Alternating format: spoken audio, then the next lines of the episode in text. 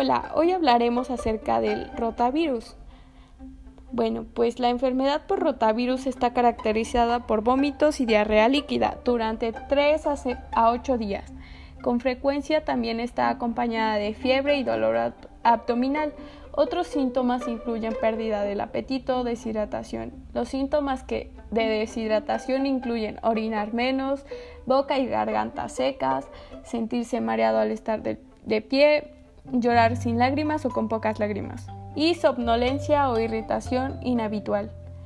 El periodo de incubación de la enfermedad por rotavirus es de aproximadamente dos días.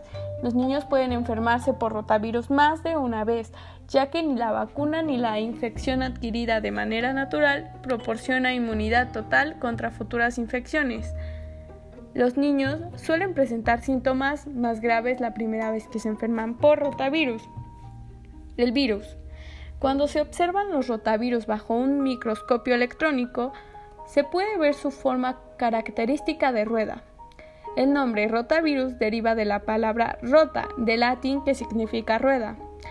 Los rotavirus son virus sin envoltura, de dos cápsides.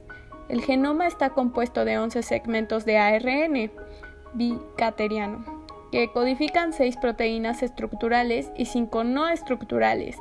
El virus es estable en el medio ambiente.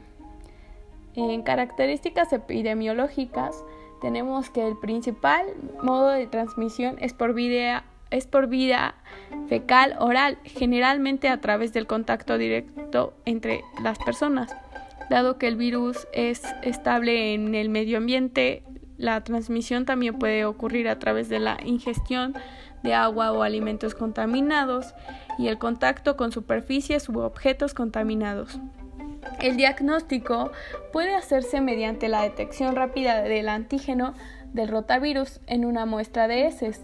Las cepas pueden ser caracterizadas aún más mediante análisis inmunoenzimático o reacción de, en cadena de polimerasa con transcriptasa inversa, pero este análisis no, no se hace comúnmente.